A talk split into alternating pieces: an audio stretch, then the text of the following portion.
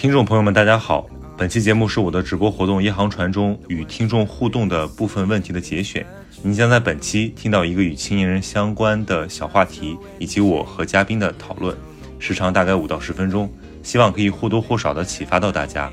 本期的听众问题是：为什么我频繁发朋友圈，渴望被看见？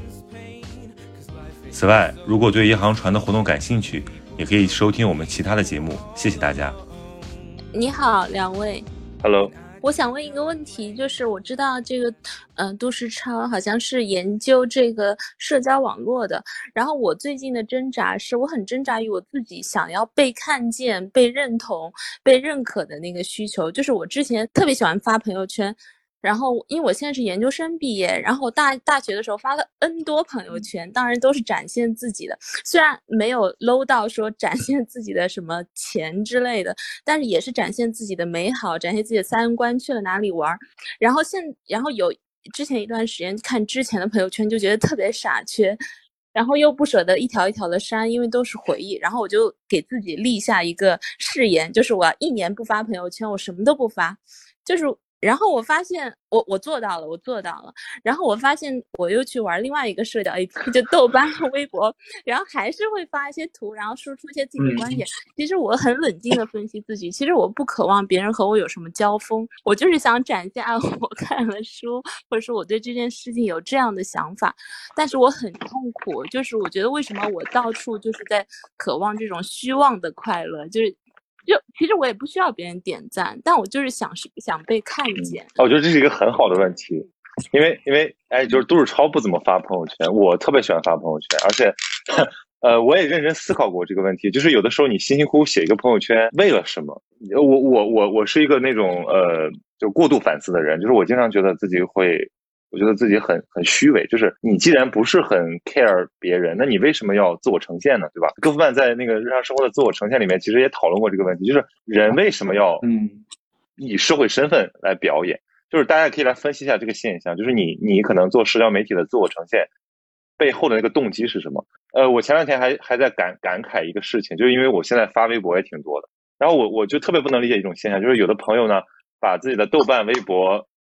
朋友圈就是重复发，就是 就好像一个一个一个分既不同的分发渠道一样。那我觉得有一种可能是工作需要，对吧？但对我来讲，就是我觉得我任何社交媒体都是表达个人个人化的东西，所以我其实没办法理解这种行为。那所以我就所有东西都随意。我比如我我突然在玩微博，我想发一个东西我就发了。然后朋友圈我可能发一些更更私人化的东西，就是。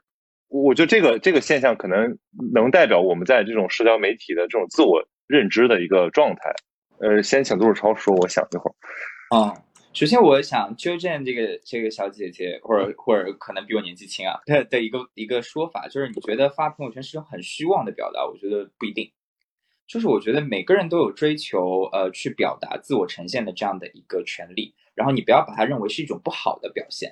甚至我觉得很多人，你你大家可能会讨厌在朋友圈里炫富啊或者秀恩爱的人，但是我觉得他们没有错，是这个技术，首先媒体和技术给他们提供了这样的一个平台，那让他们有这个权利去这么做。当然，你有权利把它屏蔽掉，对不对？每个人都有表达欲望，那有了这样一个平台让他去表达，那肯定是有它的合理性。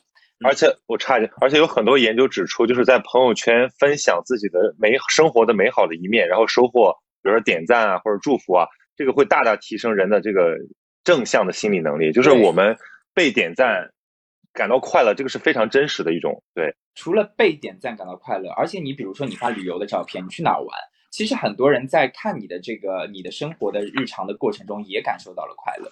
那些给你点赞的人，他们也是从你的这个分享当中获得了或多或少的一些快乐。那第二点就是每个人都是有这个印象管理的这样的一个需求的。你希望在当然在希望在所有人面前展示展示出你最好的自己。有的人选择分享自己看过的一些书啊什么的，嗯呃也是为了更好的印象管理嘛。印象管理不是一个贬义的词，它是一个中性的，就是每个人想要呈现出的一面给大家面前。那你会发现，微朋友圈、豆瓣，它都是一个前台。如果你选择了把平朋友圈这个方面给拒绝掉，那你当然需要一个另外一个平台去进行你的印象管理。你不是活在一个真空里的，你需要与人进行交流。与人进行交流，你当然想把更好的自己展现给别人面前。那有的人觉得更好的一种做法就是不仅仅把朋友圈作为是一个前台，它同时也是一个后台，就是你真实的你和你想要印象管理的你重合了。你想把你最真实的自己展示出来，有了这个想法之后，你很多人就可能把生活中的很多的一面给放到朋友圈上面，所以你会发现很多呃阿姨呀，他们可能会发自己很多去哪里旅游的照片，然后一去旅游就连着好几条就是发旅游的照片，嗯，对，因为他们对他们来说，朋友圈更像是一个前台和后台结合的，他们很想把真实的生活表达出来。那我觉得这种这种表达。不不仅仅不是虚妄的，反而是一种更真诚的，我更愿意去看到的东西。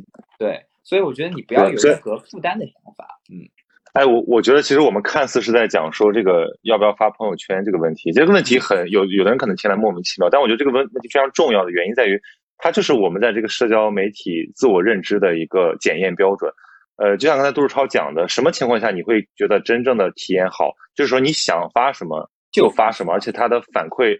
对，而且它的呃，对，想发就发，不想发就不发，而且发了东西，你的正反馈，对你的你的正反馈是大于你的负反馈的。就是我们都体会过一种不好的体验，就是我其实没那么想发，但是我可能我我体验这个事情是为了还把它记录下来，我记录下来是为了把它分享出去，然后我有被看见的需求，但其实这个会破坏你的那个体验那个本身，那这个是一个很大的问题。所以如果你是一个更重视体验的人。那你其实就可以应该减少这种过度的这种记录和分享的需求，因为我身边也有朋友，就他们，我觉得他们过着非常精彩的生活，或者说他们非常有趣，但他们没有很强的表现欲，所以他们就一条朋友圈都不发，所以导致就是我经常想把他们拍下来发朋友圈。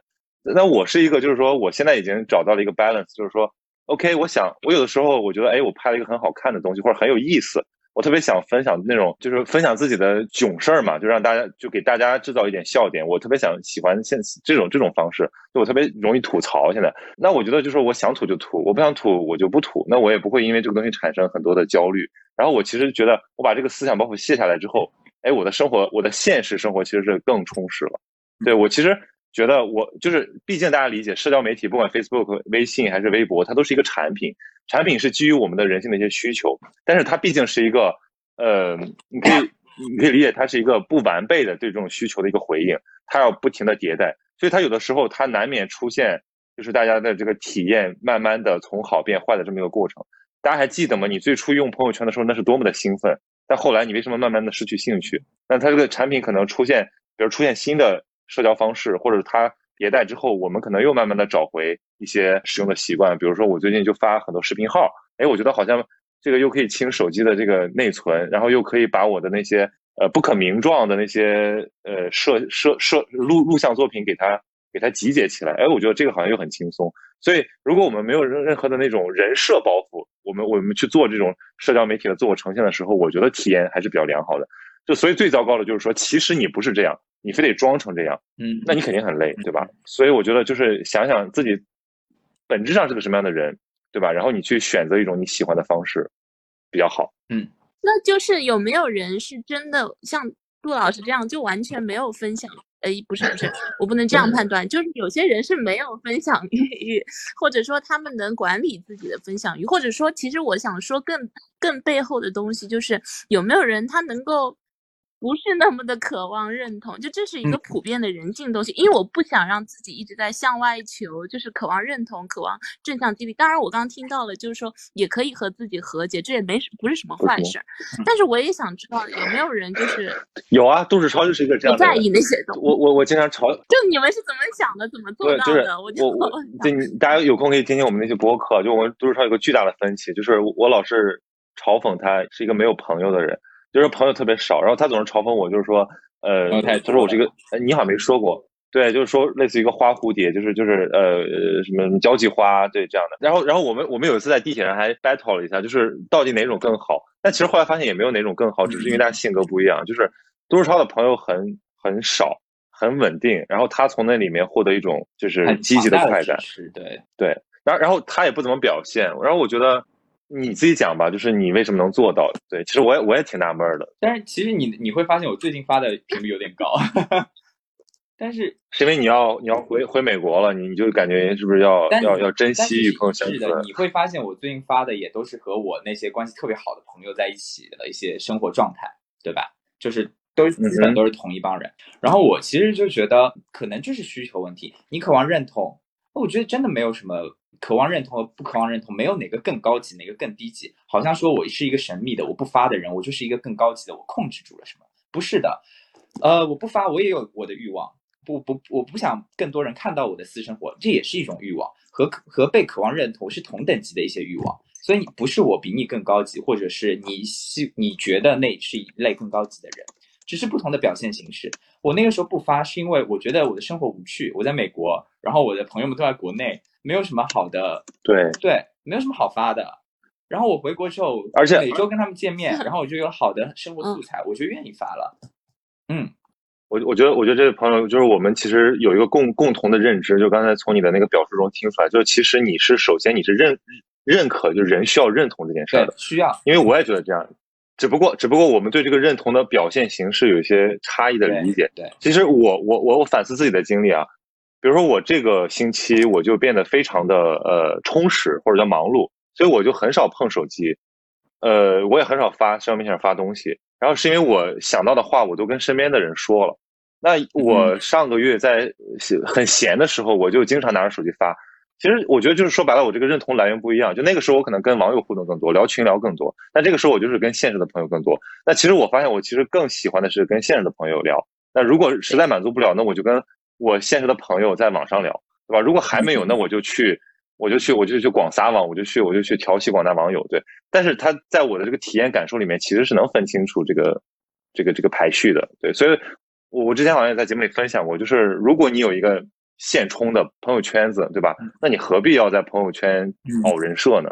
是不是？嗯，谢谢谢谢谢谢。那哎，最后最后一个问题就是，曹老师已经完全不挣扎这个问题了嘛？就是不会觉得自己发太多发太少，就已经不挣扎。挣扎！我突然意识到，就是很多人在看我的微博，我妈、我前同事、我未来的老板。然后经常我会收到一些提醒，就是不要这样子等等，然后会收到一些莫名的关心，有的时候也挺感动的。然后收到一些老朋友的问候，呃，就是我会自我审查。还有就是，呃，比如昨天人家问我一个很搞笑的问题，他就说，哎，他说你 P 不 P 图啊？哎，我说我说我我也不能算 P，也不能算不 P，就是我我有时候我也有美图秀秀，就我有时候会调个滤镜，会让这个看起来好看一点。但他说，哎，男生 P 图是怎么也是就是修饰五官吗？我说那倒不有没有，我说我也不会。嗯，那然后我就觉得说，我还纠不纠结？我觉得可能就是我真正拍什么就发什么的时候，我可能就完全不纠结了。我现在还是可能希望大家认为我是一个很酷的人，我把我拍的好看的照片发出去，或者说把我逼格高的照片发出去，然后让大家多多点赞。对，如果我发出一个东西没有人点赞，我会觉得说，嗯，那好像没什么意思。所以你也不能说完全不纠结，只是说我可能我不是很 care 这件事儿了，就是我我可能呃突然想想表现一下就表现一下，不想表现就算了。